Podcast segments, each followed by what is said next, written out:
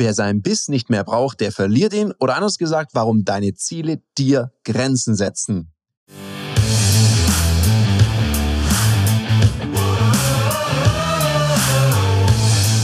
Herzlich willkommen bei dem Podcast Die Sales Couch Exzellenz im Vertrieb mit Tarek Abodela. In diesem Podcast teile ich mit dir meine Learnings aus den letzten 20 Jahren Unternehmertum und knapp 30 Jahren Vertrieb. Herzlich willkommen bei einer weiteren Folge von der Sales Couch und heute spreche ich mit dir über deine Ziele und was du machen kannst, dass du dir vernünftige Ziele sitzt. Und was meine ich mit vernünftigen Zielen? Nämlich Ziele, die dich pushen, weiter zu wachsen und besser zu werden und nicht Ziele, die dich noch mehr in deiner Komfortzone einfangen und dich begrenzen. Weil, um das so ein bisschen zu erklären, warum mache ich diese Podcast-Folge? In meinen Seminaren, die sind ja meistens modular aufgebaut. Also da kommen Verkäufer und Verkäuferinnen zusammen und wir setzen uns natürlich Ziele, weil ich eins genau weiß, jeder kennt es, du gehst auf so ein Seminar, nimmst dir wahnsinnig viel vor. Und dann passiert eins, nämlich nichts. Und warum passiert das so? Weil eben der Alltag uns auffrisst. Der ist da der Killer, das sind unsere Gegner.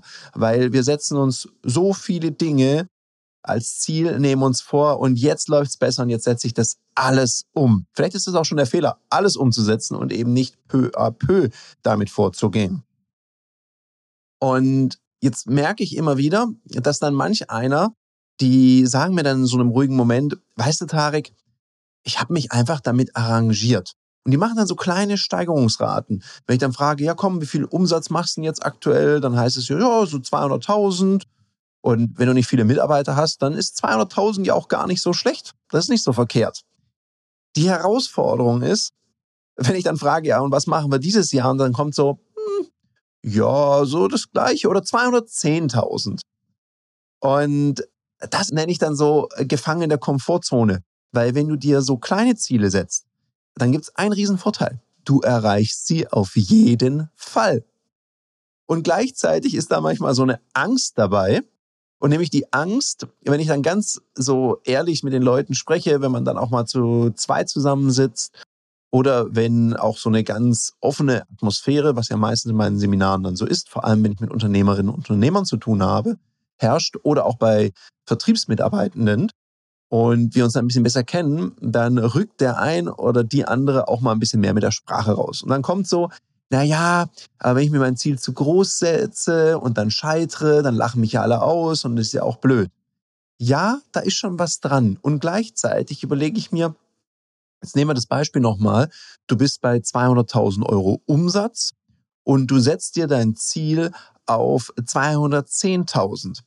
Die Frage ist ja, wenn du das dir auf 250.000 setzt, und dann scheiterst, die 250.000 zu erreichen, sondern du erreichst 235.000, dann glaube ich, bist du immer noch besser dran als derjenige, der dann sagt, ich möchte auf 210.000 kommen.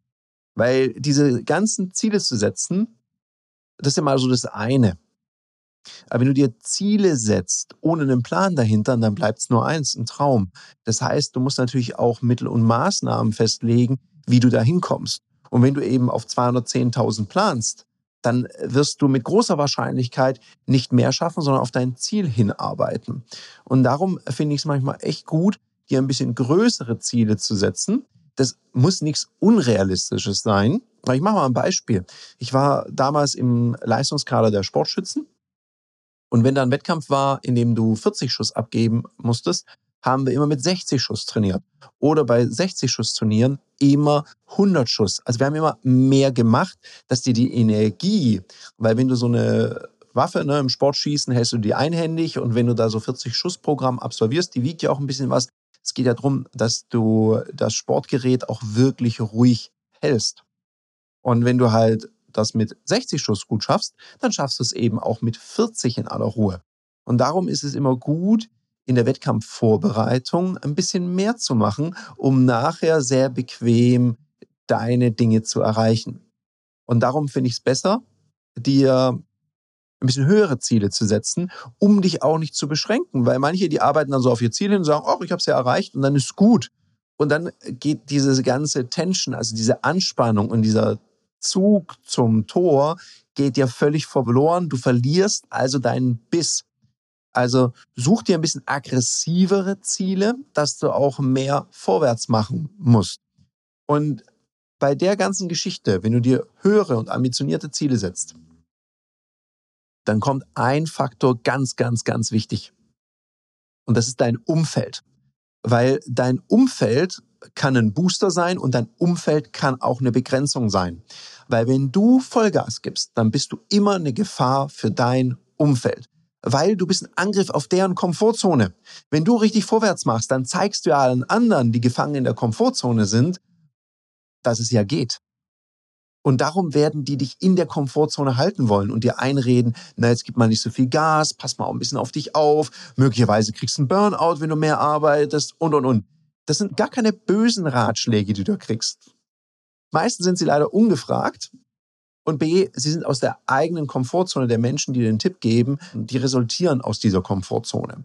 Also achte darauf, dass du dir ein Umfeld suchst an Menschen, die dich inspirieren. Und genau den Tipp, habe ich das letztens im Seminar gegeben und da hat ein junger Mann, und ich fand es eine sehr clevere Frage, der hat mich gefragt, ja, hm, Tarek, ja, und wo finde ich so Menschen? Weil die interessieren sich ja nicht für mich, mich Newbie. Da habe ich gesagt, geh dahin, wo Leute sind, die vorwärts kommen wollen. Und du findest sowas in Seminaren, Weiterbildungsangebote. Apropos Weiterbildungsangebote. Hast du schon mal Ludoki Sales besucht? Also warst du schon mal auf Ludoki Online und hast da an einem öffentlichen Verkaufstraining von uns teilgenommen? Wenn auch nicht, oder wenn schon länger nicht mehr und du warst schon mal da, dann geh doch jetzt gleich mal auf www.ludoki.com slash Termine und buch dir einen Termin unter Gleichgesinnten, die genau wie du Bock haben, ihre Ziele überzuerfüllen, die Lust haben, sich große Ziele zu setzen und eine Delle reinzuhauen in ihren Markt. Die findest du da. Und da sind schon echte Freundschaften unter Vertrieblern oder auch unter Unternehmerinnen und Unternehmern entstanden, weil dort kannst du dich austauschen und hast lauter Leute, die ja selber vorwärts kommen wollen, die wissen alle genau, wie das ist und wie, wie schwierig das manchmal ist, ein Umfeld zu haben an Menschen, die einen unterstützen. Und da kommt gleich der wichtige Punkt. Such dir wirklich Menschen in deinem Umfeld, die sich für dich freuen, die nicht neidisch sind. Die dürfen schon mal sagen, du alte Ratte, jetzt hast du das schon wieder gerissen. Das motiviert mich, das will ich jetzt auch probieren. Solche Menschen, okay. Solche Menschen, die immer gegen dich reden, wo du genau merkst, die gönnen dir den Erfolg nicht das ist nicht das Umfeld, was du brauchst, um zu wachsen. Also such dir Menschen, die sich für dich freuen. Und solche Menschen sind auch immer offen, dir zu helfen. Darum lade auch dein Umfeld ein, dir auch mal konstruktive Kritik zu geben. Ich bin so dankbar über mein Umfeld, über meine Freunde, die mir auch schon öfters im Leben gesagt haben, äh, Tarek, das war jetzt nicht so gut, mach das mal besser so, acht ein bisschen mehr auf das, das wirkt jetzt so ein bisschen komisch. Also das sollten auch Leute sein, die sich trauen, dir ein ehrliches Feedback zu geben. Und mach nicht den Fehler zu glauben, solange dir niemand etwas sagt, ist alles Taco. Sondern mach's vielmehr so. Frag doch regelmäßig dein Umfeld. Frag deinen inneren Circle.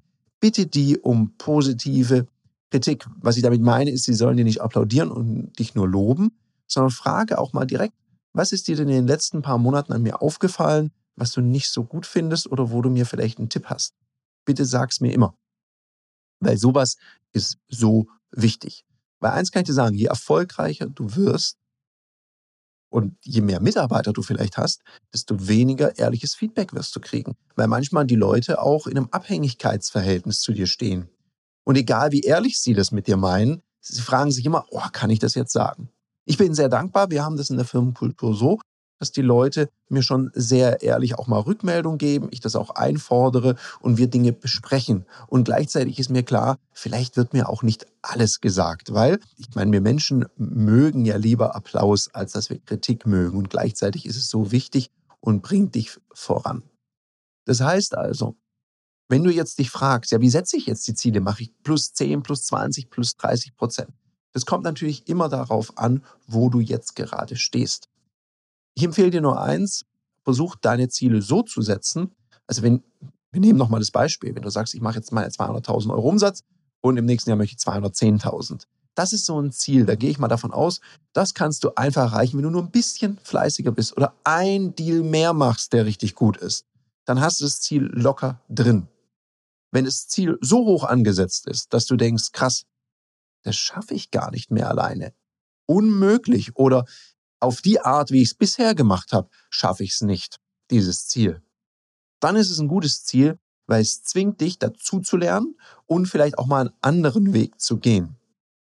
Das ist super wichtig, weil dann reflektiert es auch, vielleicht sucht dir auch jemand, der dir hilft, diese Ziele zu erreichen. Es muss nicht immer gleich ein Coach sein, es darf natürlich auch jemand sein, der vorher schon diesen Weg gegangen ist, den du einfach fragst. Und jetzt musst du auf eine Sache achten. Jemand, der diesen Weg schon gegangen ist und den du fragst, der wird dir seinen Weg erklären. Der wird dir sagen, wie er es gemacht hat oder wie sie es gemacht hat. Der hat jetzt nicht den Auftrag, dir zu helfen, deinen eigenen Weg zu finden. Also bitte, tu mir einen Gefallen. Wenn du jemanden fragst, hey, wie hast du es geschafft? Dann hör einfach zu und lass es da ein zu diskutieren. Weil wenn dir jemand schon bereitwillig erzählt, wie er es gemacht hat, dann möchte er auch hier nicht gegen dich ankämpfen und diskutieren müssen, weil er sagt dir ja dann schon ganz offen und ehrlich, wie er oder sie es gemacht hat. Solltest du einen Coach suchen dir oder einen Mentor, dann achte darauf, der darf dir schon mal seine Erfahrungen sagen und gleichzeitig achte darauf, hilft er dir aufgrund deines Ressourcensets dir zu helfen, es auf deine Art und Weise zu machen, also deinen Weg zu gehen. Weil es bringt nichts, wenn ein Coach versucht, dir seinen Weg überzustülpen. Der muss ja schauen, wo du stehst und wie du dich da weiterentwickeln magst. Wenn du da mal jemanden suchst, der mit dir mal ins Sparring geht oder sich das mal mit dir anschaut, dann melde dich doch sehr gerne bei mir. Geh einfach unter www.sales-couch.de da findest du auf jeden Fall einen Kontaktbutton. Nimm Kontakt zu mir auf. Eins ist garantiert, ich melde mich bei dir. Ich bin jetzt raus. Ich wünsche dir noch einen umsatzstarken Tag. Viel Freude beim Umsetzen. Bis zum nächsten Mal. Das war eine Folge von Die Sales Couch. Danke, dass du hier deine Zeit investiert hast und bekanntlich bringt ja die Investition in dich selbst die beste Rendite. Und eins noch, ganz wichtig, vom Zuschauen ist noch niemand Meister geworden. Also, setz die Erkenntnisse, die du aus diesem Podcast gewonnen hast, für dich persönlich um.